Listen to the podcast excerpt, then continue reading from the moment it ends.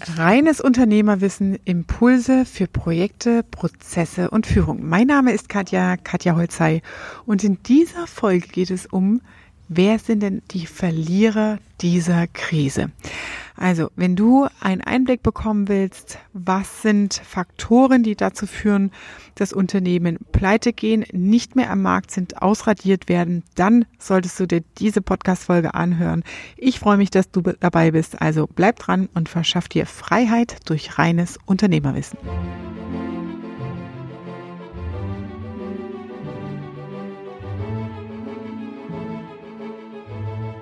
Tja, wer sind die Verlierer? Das lässt sich ganz krass in Zahlen sogar beziffern. Und zwar ähm, habe ich da mal tatsächlich bei offiziellen Stellen recherchiert, jetzt nicht auf der Bildzeitung, sondern wirklich beim Zentri Zentralinstitut für europäische Wirtschaftsforschung und beim Statistischen Bundesamt ähm, aus dem ersten Quartal, aus den ersten Prognosen, die anfangs der Krise gestellt wurden. Und der aktuelle Stand ist, das ist ziemlich hart, sind 345.000 Unternehmensinsolvenzen, die von dieser Krise betroffen sein werden. Das bedeutet, wenn wir mal ein normales Jahr im Vergleich nehmen, normale, in Anführungsstrichen, Unternehmensinsolvenzen liegen so um die 20.000. Also wir haben hier eine mehr als Verzehnfachung der Unternehmensinsolvenzen in Deutschland. Konkret in Zahlen gesprochen, im Jahr 2016 waren es 21.560, 2017 weniger, 20.140 ähm, und im Jahr 2018 19.900. Also die Unternehmensinsolvenzen Zahlen sind in den letzten Jahren rückläufig gewesen, aber so Pi mal Daumen kann man sagen 20.000 Unternehmensinsolvenzen pro Jahr in Deutschland. Und die Prognose, wie gesagt, ich wiederhole nochmal die furchtbare Zahl, 345.000 Unternehmer werden von dieser Krise betroffen sein in Form von kompletten Unternehmensinsolvenzen. Jetzt zur Frage, wer sind die äh, Verlierer und Gewinner? Was bedeutet das überhaupt? Warum gibt es so viele Verlierer?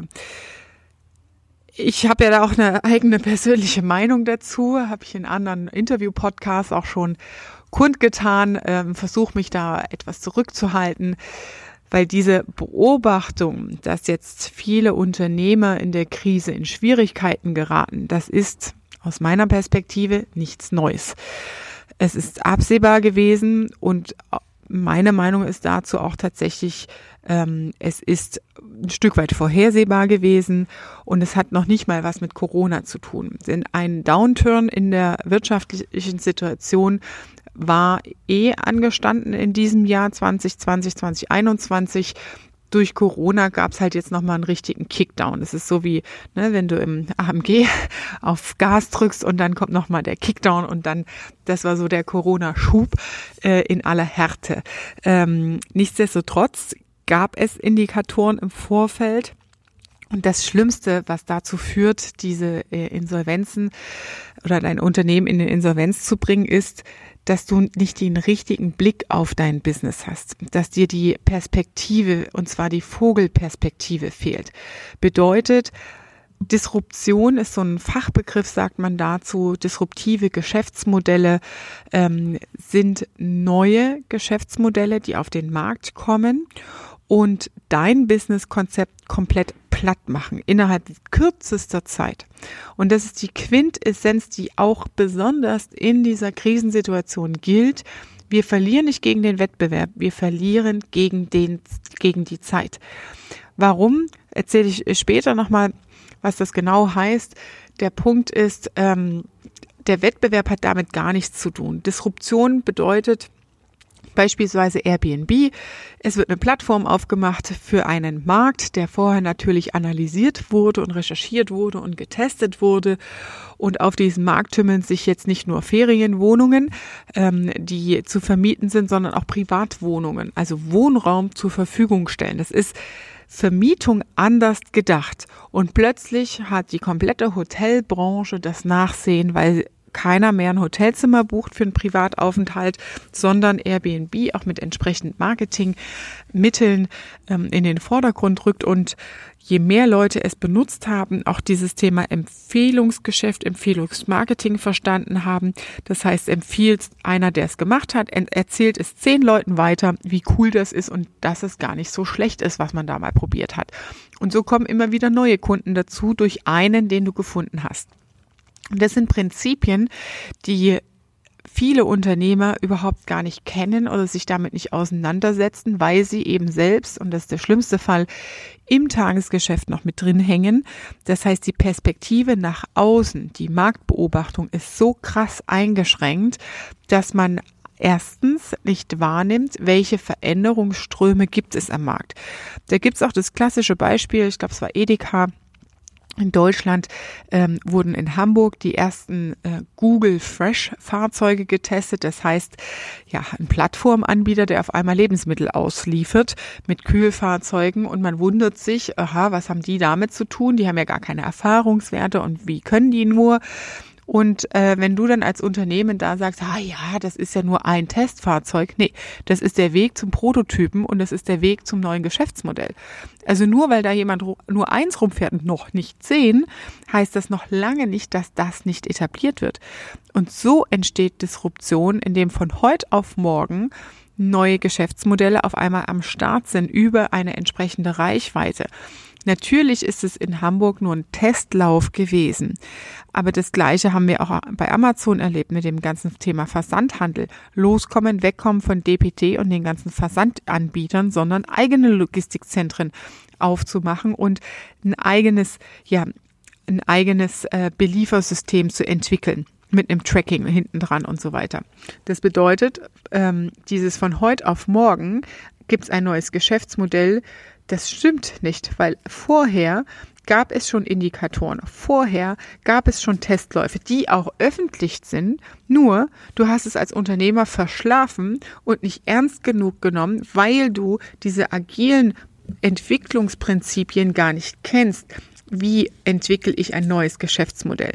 Man sagt dazu agiles oder iteratives Vorgehen, das heißt, Übersetzt, es ist ein schrittweise sich dem Ziel nähern, schrittweise ein neues Geschäftsmodell ausprobieren. Das, was wir in Europa ähm, in unserem Adern und im Blut haben, sind eher so die griechischen Ansätze, also aus der alten Kultur heraus. Wir planen langfristig.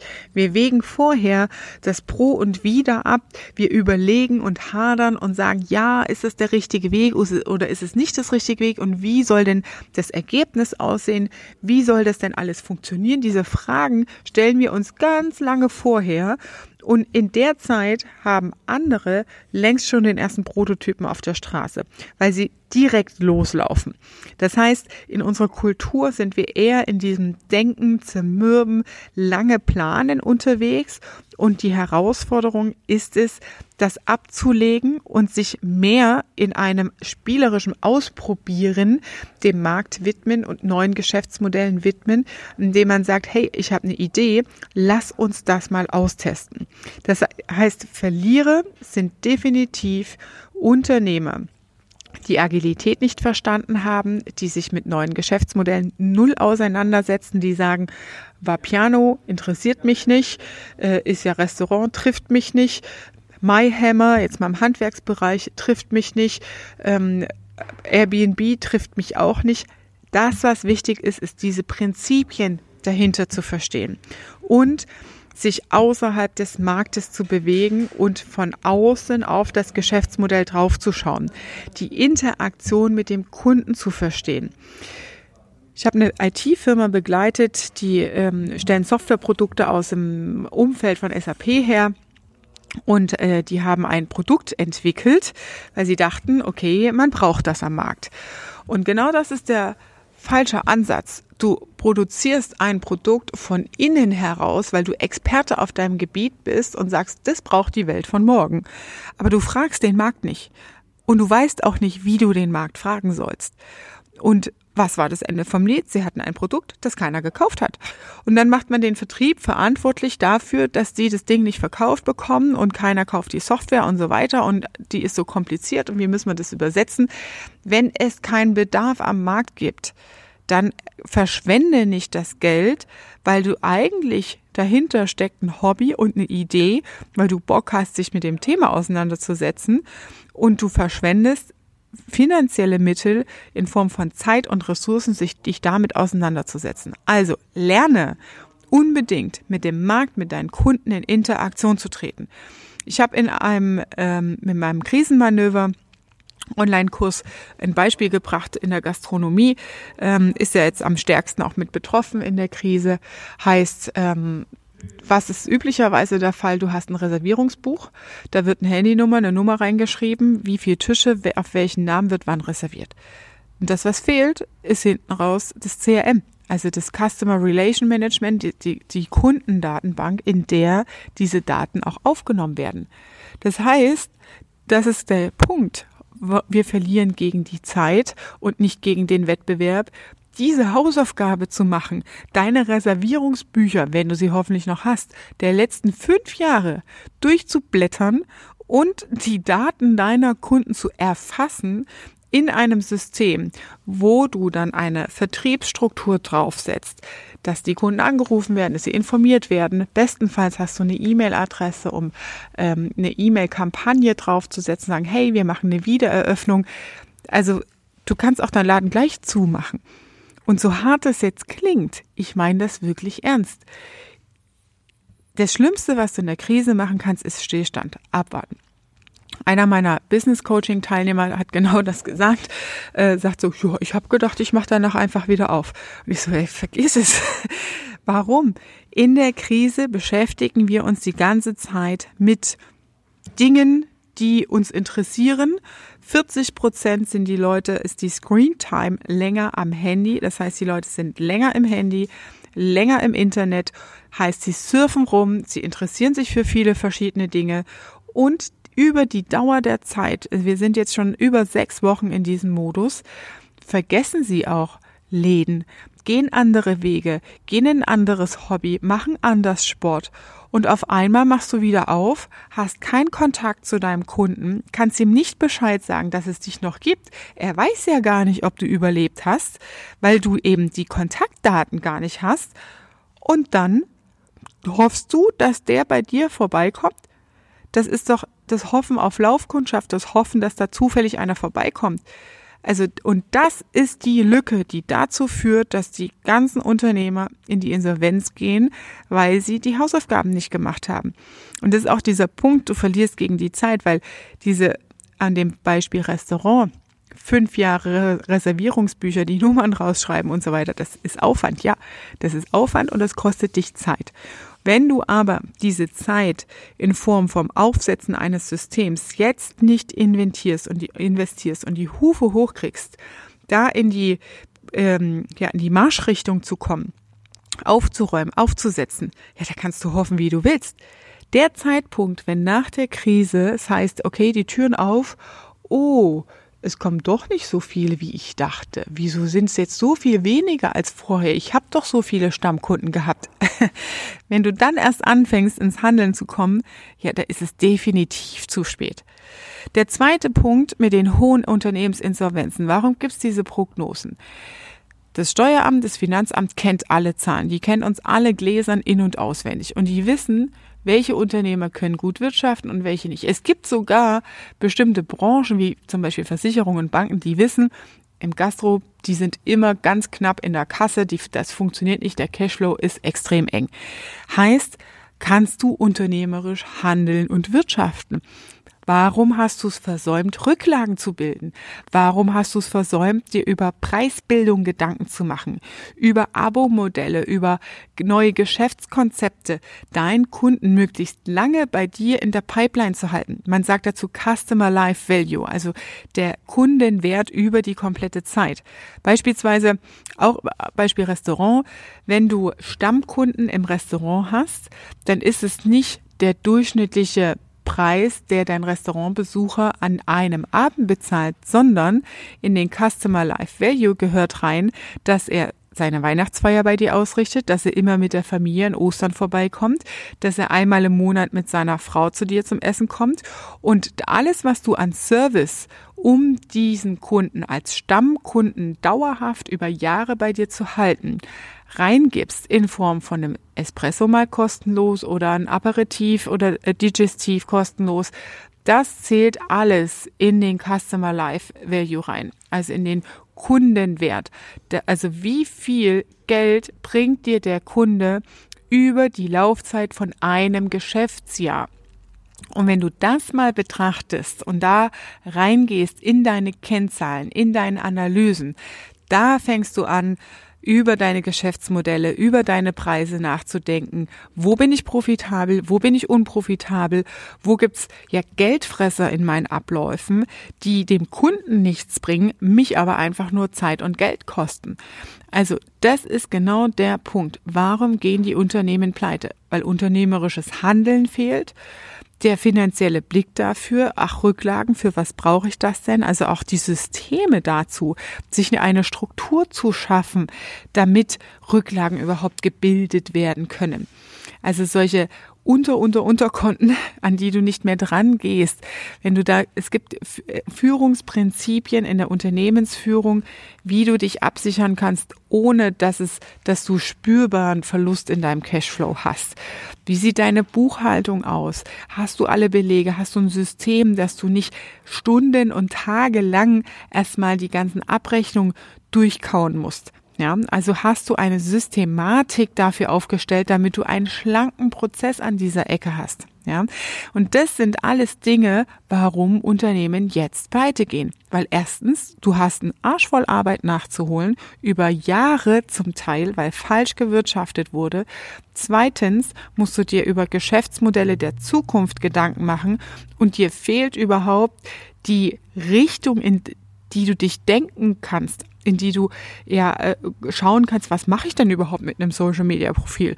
Äh, in welche in welche Berührung habe ich denn überhaupt damit? Was bringt mir das denn alles? Ja, es gibt genug draußen, habe ich auch schon ähm, ja Kunden gehabt, die haben mehrere tausend Follower, aber sie wissen nicht, was sie damit tun können.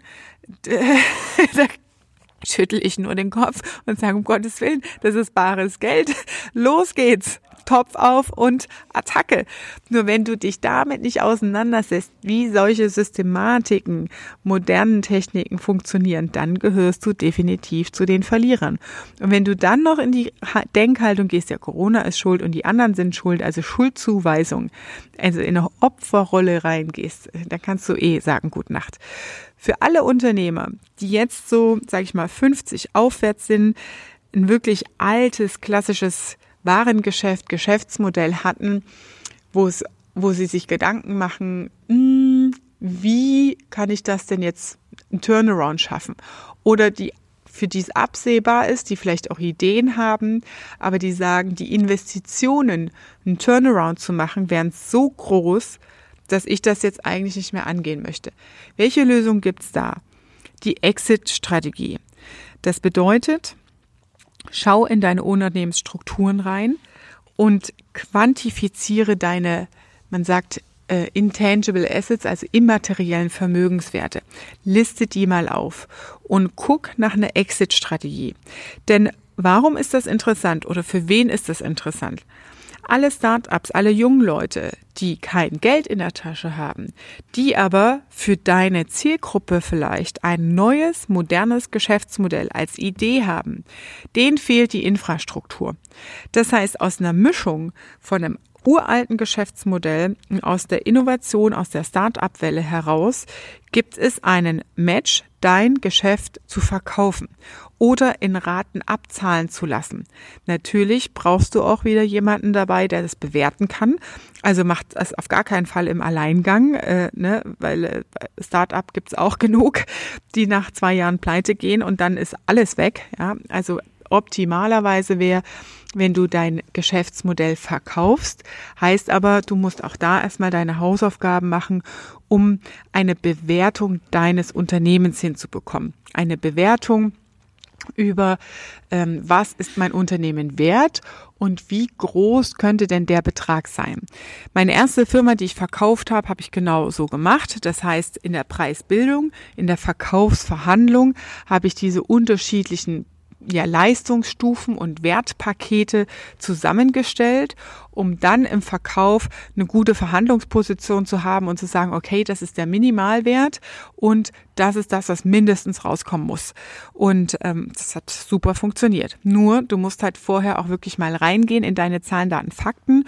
Und dazu gehört aber auch, und das wissen viele nicht, wie viel Kunden hast du in der Pipeline? Wie viel Stammkunden hast du in der Pipeline? Die werden alle bewertet. Das ist die Infrastruktur, die du in den letzten Jahren aufgebaut hast als Unternehmer, einen Zugang zum Markt. Wie gut sind die Kundendaten, die du hast? Wie häufig sind die Frequenzen? Wie viel ist der Umsatz pro Kopf am Ende? Also all diese Kennzahlen aus deinem Unternehmen heraus. Und wenn du so eine Zusammenstellung hast, dann kannst du dich in die Richtung bewegen, zu sagen, okay, ich suche jetzt hier einen Kooperationspartner oder ein Start-up oder gehe auch mal über die Kammern, über die Berufsverbände und hol mir da Hilfe oder kommst zu mir äh, ins Business Coaching. Wie finde ich denn eine, einen Weg oder eine Lösung, das zu veräußern? Oder halt auch wirklich mit einem neuen Konzept in einer anderen Unternehmensform, in einer zweiten Beteiligung, in einem Geschäfts-, neuen Geschäftsmodell ein neues Business aufzubauen. Um hier mal ein Beispiel zu geben, ihr, wir kennen alle noch Otto Versandhandel. Ja, also diese dicken Papierbücher, die es früher nach Hause gab, wo man aus dem Katalog irgendwas bestellt hat. Und ähm, ja, Otto, wir kennen das von Quelle. Quelle hat zugemacht, Quelle gibt's nicht mehr. Otto hat parallel ein komplett neues Business aufgezogen. Das nennt sich About You. Heißt komplett neue Mitarbeiter reingestellt mit komplett agilen, neuen, modernen, digitalen Ansätzen, ausschließlich über Social Media Kanäle und hat so den Transfer hinbekommen. Das heißt, sie haben das alte Unternehmen behalten, parallel ein kleines Start-up, junges Unternehmen gegründet, hochgezogen und dann den Personaltransfer vom alten Unternehmen ins neue gemacht und beim alten sukzessive abgebaut und geschaut, wo gibt's Schnittmengen. Die Waren, also Klamotten, Interieur etc., was man so verkauft hat über Otto, sind die gleichen. Nur die Art und Weise, die Zielgruppenansprache, das Geschäftsmodell ist ein komplett anderes. Das heißt, das ist ein super Beispiel, wie man als, wenn man sagt, ich gehöre eher zu den Verlierern, ich gebe auf, ich will ähm, mich komplett neu aufstellen, ich will einen kompletten Cut machen, wie man das schaffen kann. Also das, daran könnt ihr euch auch ein Beispiel nehmen, euch da auch mal reinfuchsen und ähm, recherchieren, wie About You, wie gesagt, heißt die neue Marke, extrem hohe Reichweite, extrem profitabel und ist in Teil der Otto-Gruppe. Ja. Gut, das war's zum Thema, wer sind die Verlierer in der Krise? Die, die nichts machen, die, die heulen und jammern, die, die in der Vergangenheit stehen bleiben, die, die zurückgucken und sagen, das Internet ist schuld, die sagen, Corona ist schuld. Nein, es ist dein unternehmerisches Versagen und deine Verantwortung, dahin zu schauen. Und entweder du kriegst den Arsch hoch und reflektierst es und sagst, alles klar, das sind meine Learnings, das habe ich daraus gelernt ich suche mir jemanden, der mich an die Hand nimmt, ich gucke nach vorne und ich will es neu aufstellen, ich will weitermachen oder in einem anderen Format starten. Wie kann es gehen?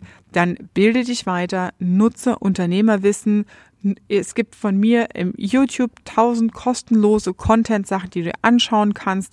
Es gibt einen kostenlosen Online-Kurs Krisenmanöver mit ähm, Krisenmanagement hinten dran. Wie kannst du es schrittweise angehen? Schau dir das an, da gibt's genug kostenlosen Content, wo du dich mit auseinandersetzen kannst für deine Geschäftsführung oder nutzt den Direktkontakt. Also da kann ich auch sagen, ähm, nutz mal einfach mal den direkten Call 20 Minuten kurzes Gespräch, wo ich dir ein paar Impulse geben kann, dir eine Rückmeldung geben kann. Manchmal braucht man auch als Unternehmer nur so, ja, ich habe mir das so und so gedacht. Stimmt's? Ich will es nicht wahrhaben. Ich brauche da noch mal einen, der von außen drauf schaut und das Ja, lass es sein oder Nein, mach das nicht. Ähm, das kannst du dann natürlich dir bei mir abholen. Gut, das war's mit der Folge für heute zum Thema Wer sind die Verlierer? Der Krise. Ich freue mich, dass du dabei warst und auch beim nächsten Mal wieder dabei bist. Nutz die Kanäle, den Zugang zu finden, nutze die kostenlosen Content-Möglichkeiten, dich als Unternehmer weiterzuentwickeln. Das war deine Dosis reines Unternehmerwissen für heute und ich sage liebe Grüße, deine Katja.